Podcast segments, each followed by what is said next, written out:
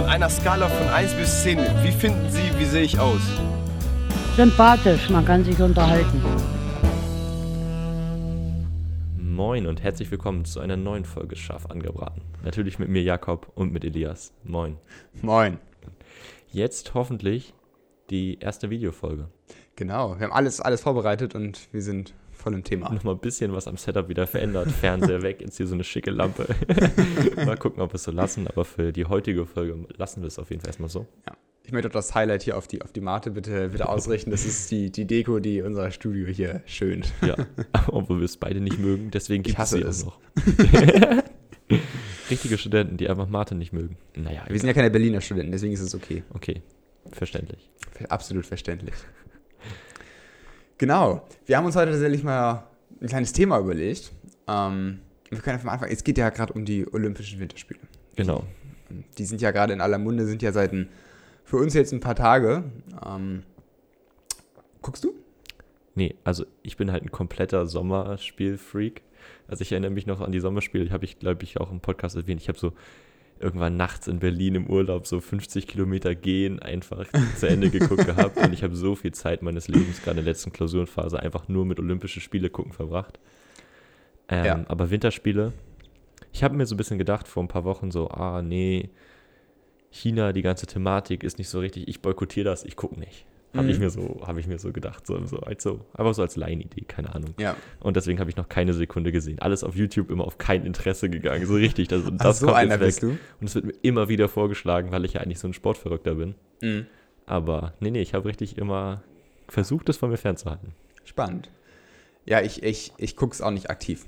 Also bei meinen, äh, bei den Eltern meiner Freundin, die gucken das ähm, regelmäßig und wenn ich da halt dann am Fernseher vorbeigehe, dann logischerweise guckt man da zwei, drei, fünf Minuten mit, aber ich setze mich nicht aktiv vor den Fernseher und gucke generell Sport.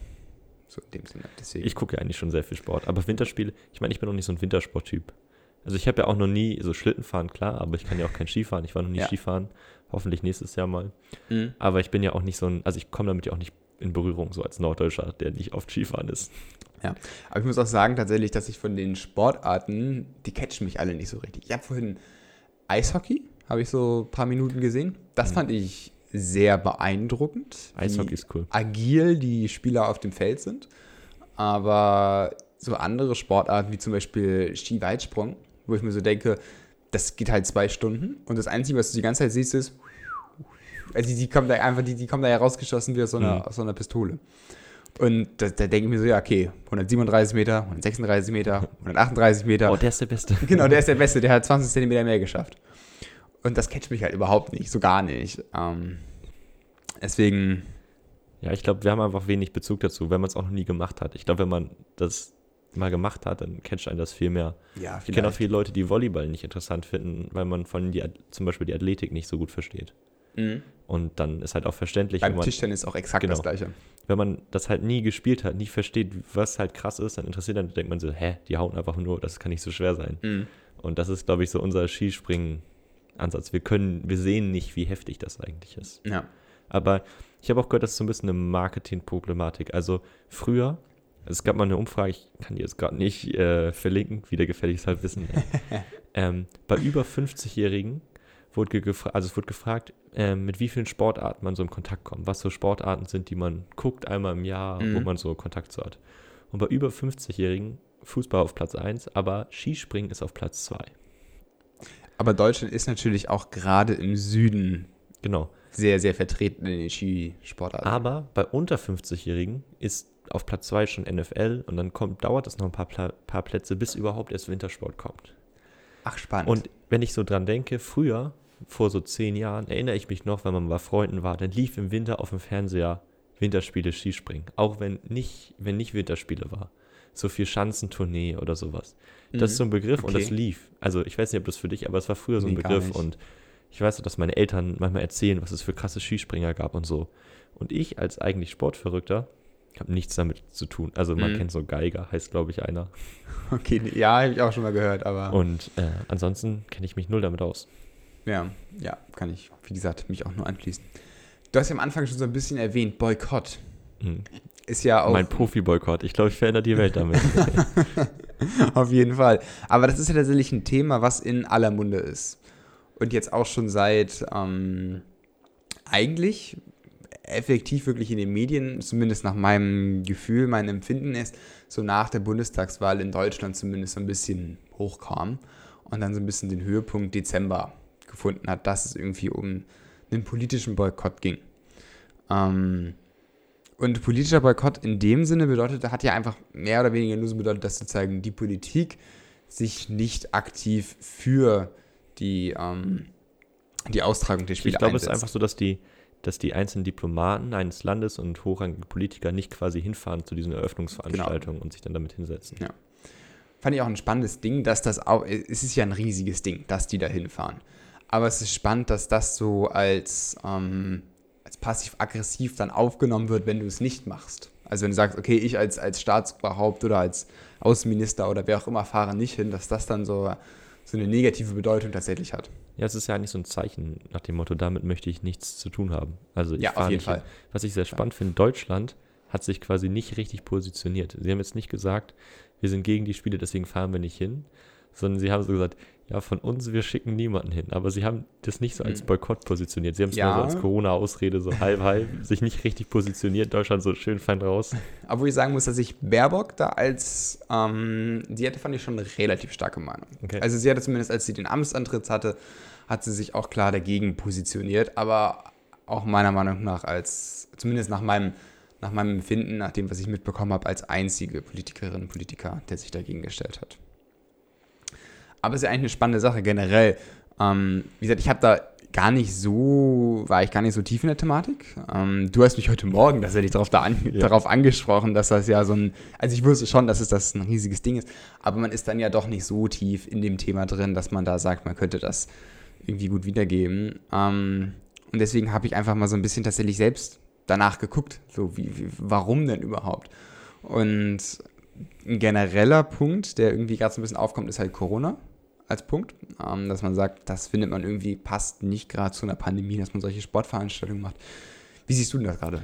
Also die Sommerspiele 2020 wurden ja auch verschoben ein Jahr auf 21 wegen genau. Corona. Wegen, das hat auch nicht so viel da gebracht. Da hatte man ja erst gedacht, dass man die ganzen Zuschauer noch zulassen könnte und so. Genau. Also ich glaube, für die Sportler selber ist es halt einerseits ein Riesending. Ich glaube, gerade so die Idee von Olympia ist ja dieses Geile, dass man die anderen Sportler kennenlernt. Also du fährst da ja hin dieses olympische Dorf-Feeling, das muss so ein Vibe ja. sein, der unglaublich sein muss, dass man es mal erlebt hat. Das ist ja auch von vielen Sportlern so der Höhepunkt ihrer Karriere, ihr Ziel, das mal mitzuerleben. Aber ist nicht eher das Ziel zu gewinnen? Oder zumindest sportlich den genau. Wettkampf zu machen? Genau, aber es gibt ja auch viele, die, für die ist es klar, dass sie ja jetzt nicht gewinnen werden.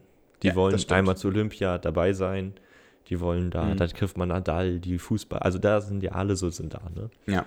Und ähm, dieser Vibe fehlt halt komplett. Also du bist halt in diesem, du fährst halt im Moment als Sportler dahin, wirst mhm. 50 Mal getestet, komplett isoliert, hast ein kleines Zimmer ja auch schon in Tokio, was halt, glaube ich, schon ein krasser Einschnitt ist.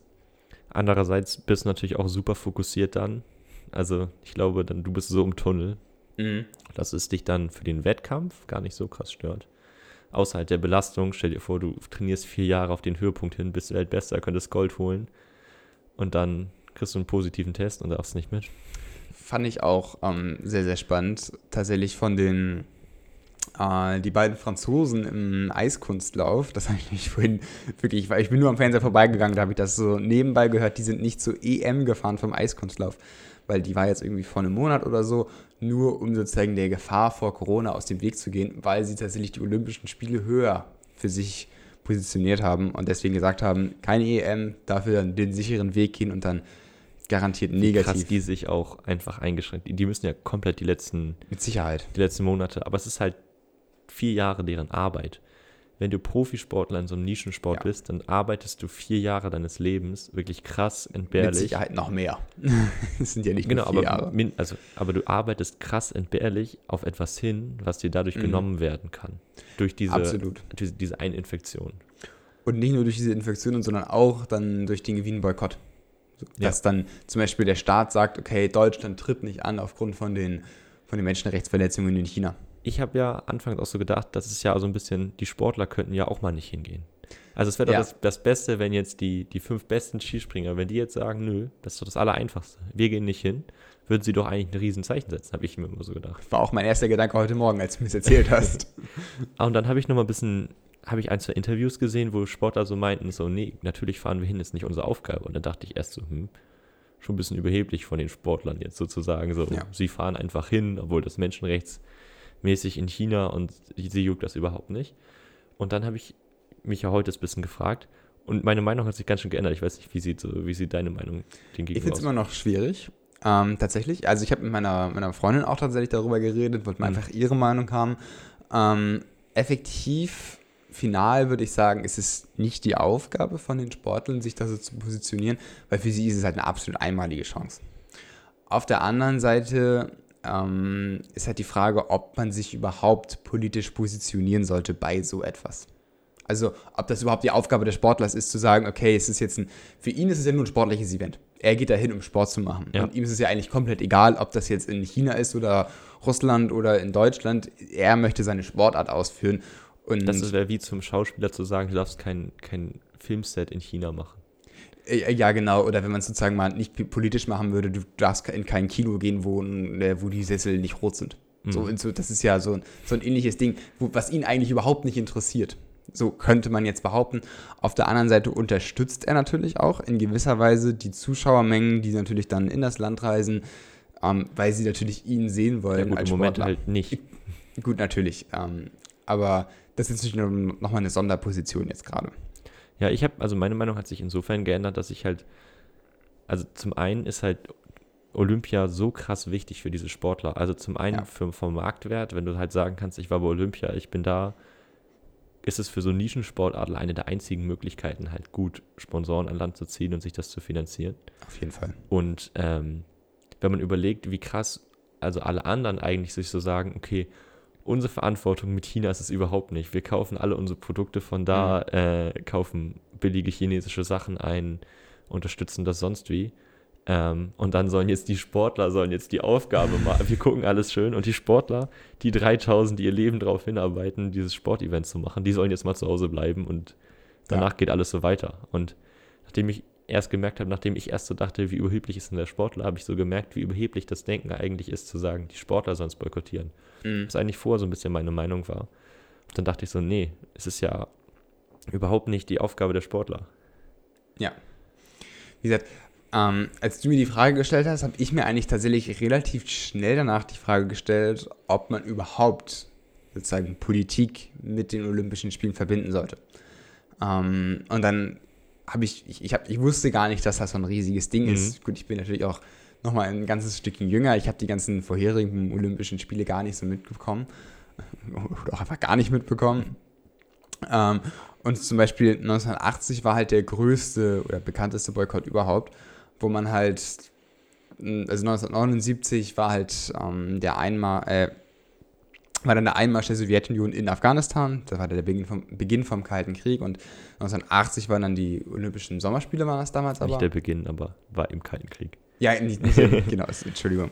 Ähm, und 1980 hat dann sozusagen Amerika dazu aufgerufen, nicht zu den ähm, Olympischen Spielen nach Moskau zu fahren. So, und dann hat das halt alles so, so eine riesige Welle geschlagen und danach ähm, sind ja die ganzen, ist dann Russland unter anderem nicht zu den äh, Olympischen Spielen nach Los Angeles gekommen und das war dann so, ein- so ein Hin und Her und dann war halt danach so eine riesige Debatte darum, ob man das überhaupt machen sollte. Und das ist natürlich auch die gleiche Frage, ist der Sportler dafür verantwortlich? Ist natürlich die Grundsatzfrage, ist überhaupt, sollten die Olympischen Spiele in Verbindung gebracht werden? Und jetzt ist die Frage mal so an dich, wie siehst du das? Also zum einen Punkt, ich habe mit ein paar Sportler gehört, die halt, die sind jetzt so um die 60, die damals hingefahren wären, weil sie gut genug waren. Und Mhm. Die dann nicht zu Olympia gefahren sind, obwohl sie Vize-Weltmeister waren und eine Chance Genau. auf eine Medaille hatten. Und für die ist es halt heftig. Du hast halt im Leben, wenn du halt Olympia als Ziel hast, dann nimmt es so viel ein.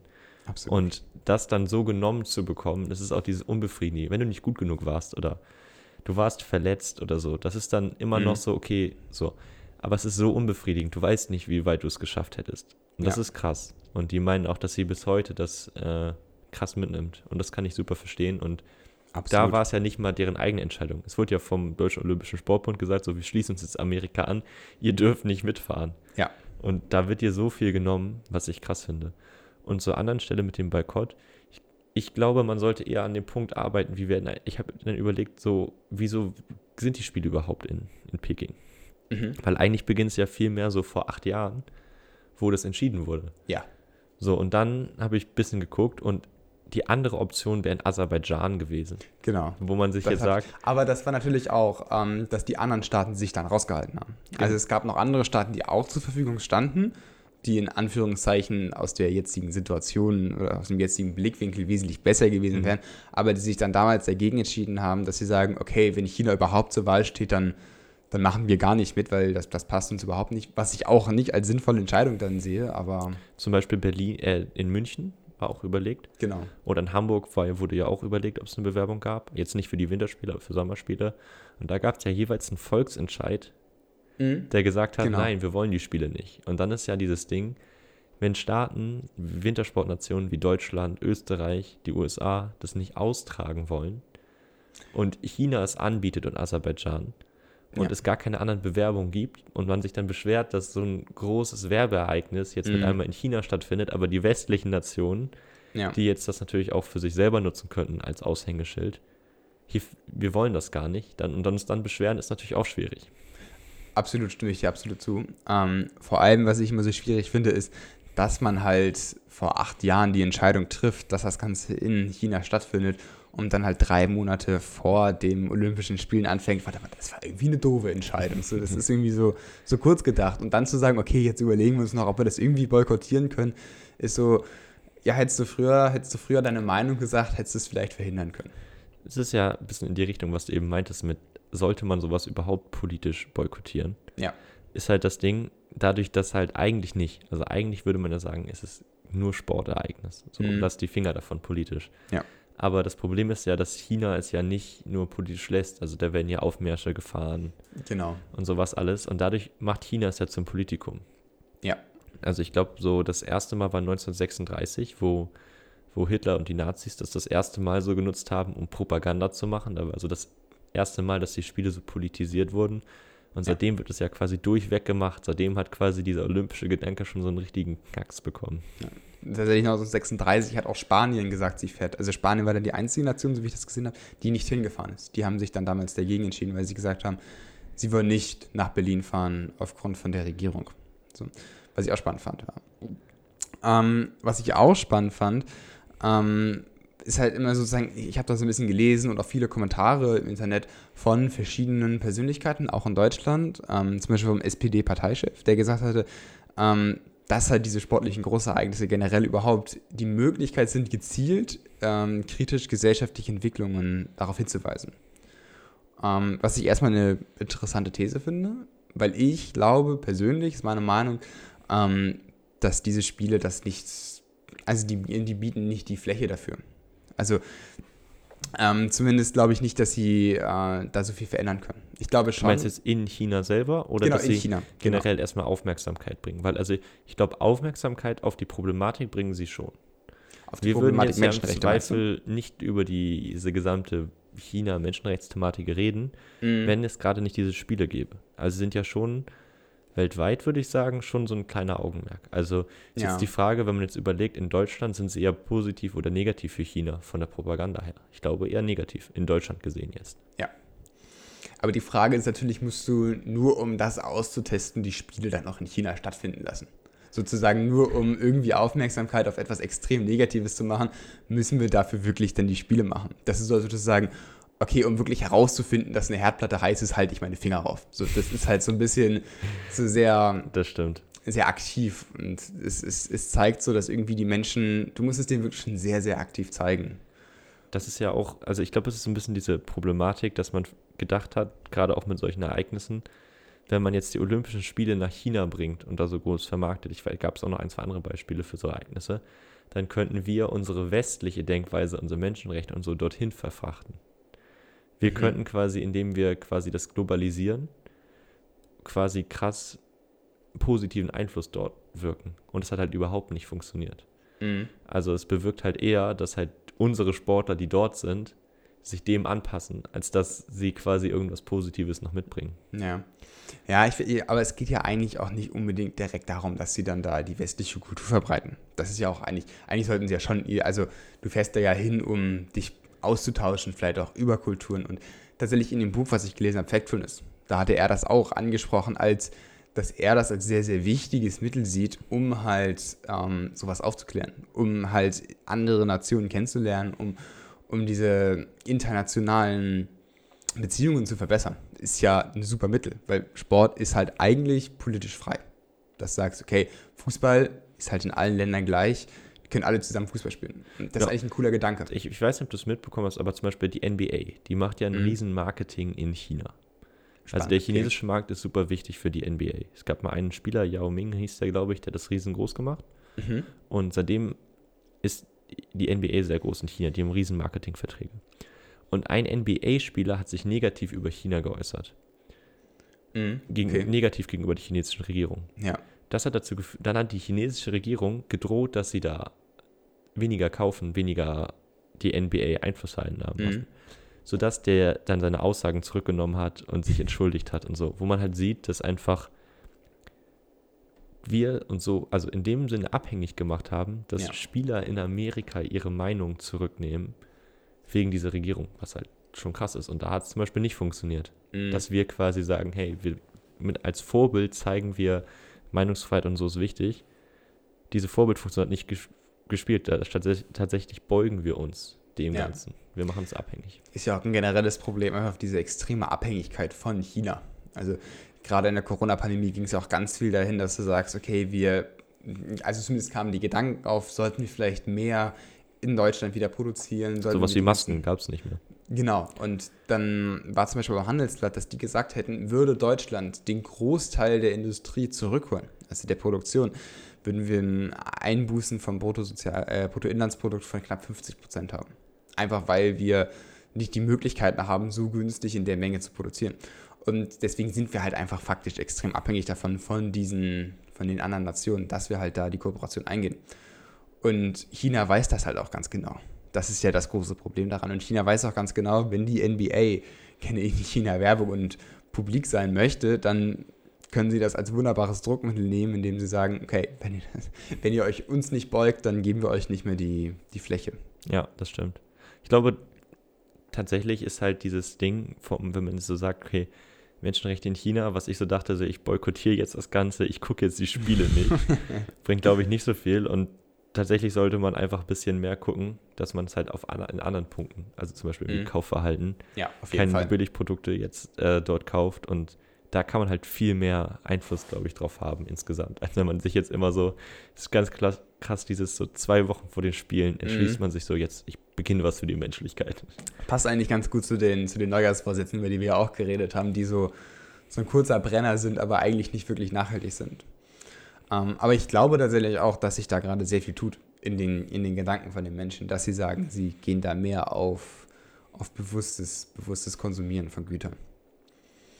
Und nochmal zu der, zu der Ursprungsfrage, würdest du denn jetzt sagen, dass man Spiele sowas boykottieren sollte? Hast du so eine Tendenz? Ich habe keine Tendenz. Also ich habe ich hab wirklich heute, ich habe eigentlich gehofft heute Morgen, als du mir das erzählt hast und dann habe ich mir vorgenommen, mhm. ich recherchiere dazu, dass ich heute, heute, heute Abend dann ins Bett gehe mit einer mit einem besseren Gefühl, aber ich habe bis jetzt keine gute Meinung dazu, die mich wirklich hundertprozentig überzeugt. Also ich habe mir auch in, in Notes, hier habe ich mir Pro- und Kontra-Argumente aufgeschrieben. Ich habe auf jeder Seite habe ich irgendwie drei, vier. Effektiv habe ich mehr bei Contra. Mhm. Ähm, einfach glaube ich auch, dass meine Tendenz geht zu Contra. Dass ich sage, effektiv bringt es, glaube ich, nicht so viel, einen Boykott zu machen im Sinne von, wir lassen unsere, unsere Sportler nicht dahin fahren, weil die Frage ist, was ist die Konsequenz daraus? Du hast eigentlich mehr den Boykott an den Athleten und weniger an dem Gastgeber.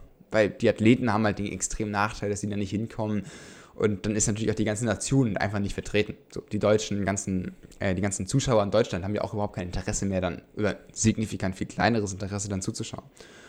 Und deswegen glaube ich tatsächlich, dass man vielleicht eher darauf achten sollte, gut, darauf habe ich natürlich überhaupt gar keinen Einfluss, aber an wen die, ähm, die, der Aus, also welches Land der Austragungsort sein darf.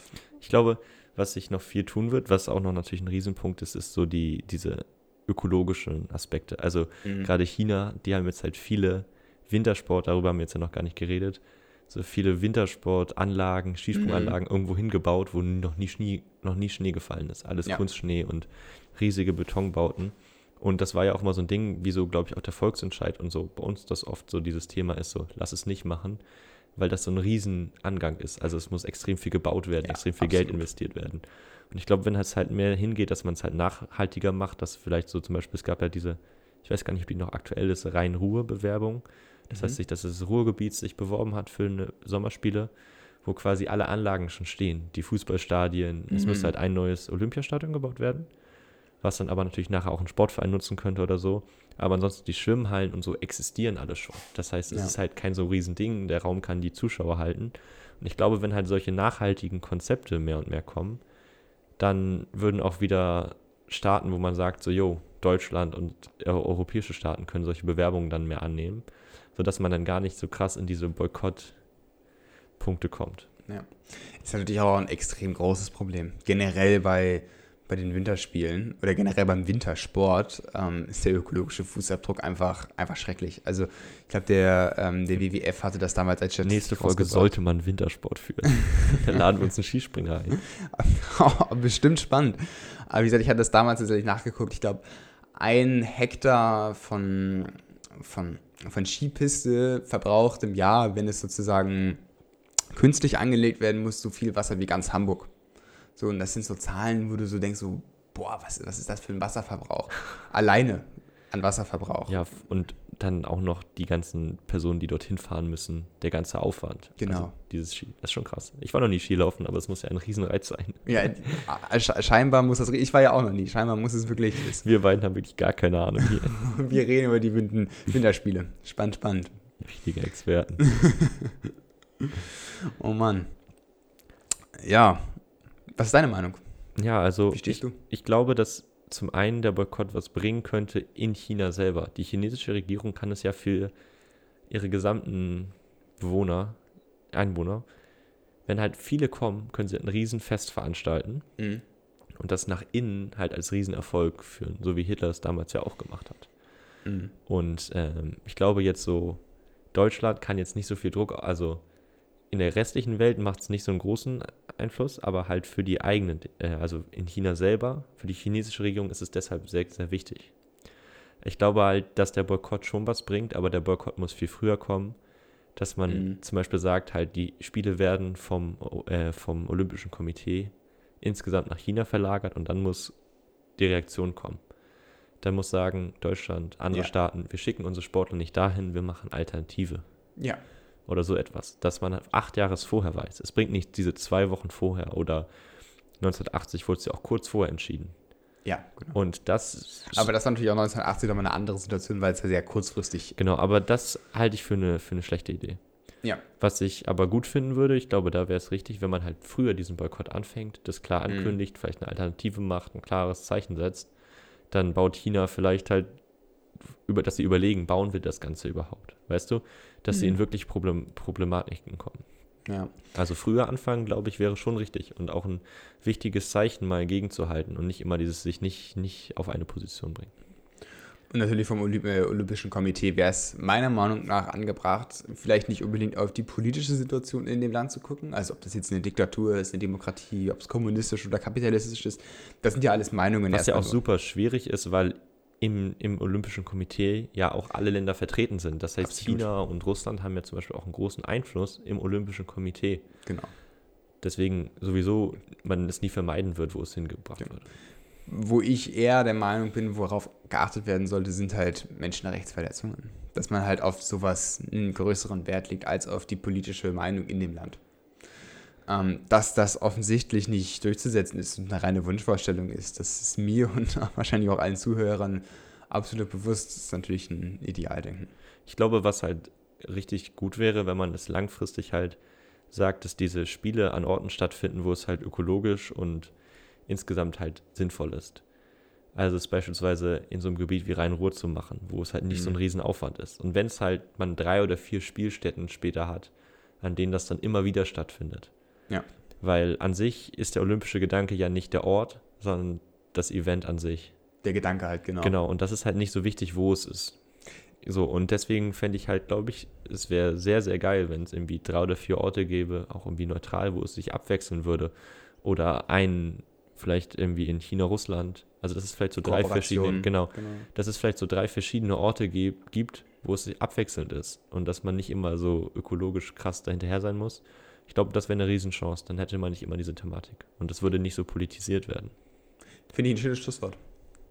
Und in dem Sinne, vielleicht achtet man einfach selber nochmal darauf, was man macht, wie man handelt. Ähm, Genau. Und wenn euch das stört, dann solltet ihr vielleicht nicht die Spiele boykottieren mit dem Gucken, so wie ich es gedacht habe. Damit macht ihr nicht euer Gewissen rein, sondern Nee. irgendwie auf euer Konsumverhalten oder sowas achten.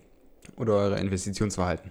Aber informiert euch trotzdem mal. Also es ist super spannend, gerade was die ganzen, was wir herausgefunden haben, was es so für Menschenrechtsverletzungen und für Lagen gibt, die wir Genau. vorher gar nicht wussten. Ist super spannend, kann man sich viel zu angucken im Internet. Macht das mal.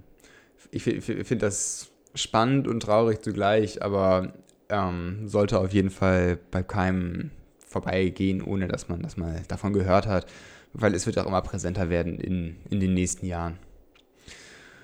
Und in dem Sinne, auch wenn es jetzt vielleicht irgendwie ein bisschen trauriges Ende war, wünsche ich euch allen eine wunderschöne Woche. Genau. Genießt noch die Spiele, solange sie sind, wenn ihr das cool findet unter Wintersport Wenn ihr auch noch irgendwie eine. Meinung zu habt, was interessanten Fact wisst, oder also schreibt es gerne in die YouTube-Kommentare. Da Genau. kann man einfach, Oder auch auf Insta. genau. Würde uns super interessieren, wie ihr dazu steht, ob ihr sagt, man sollte es boykottieren oder nicht, oder ob ihr euch mit Wintersport auskennt. nicht so wie wir. Und in dem Sinne wünsche ich euch eine schöne Woche. Ciao, ciao.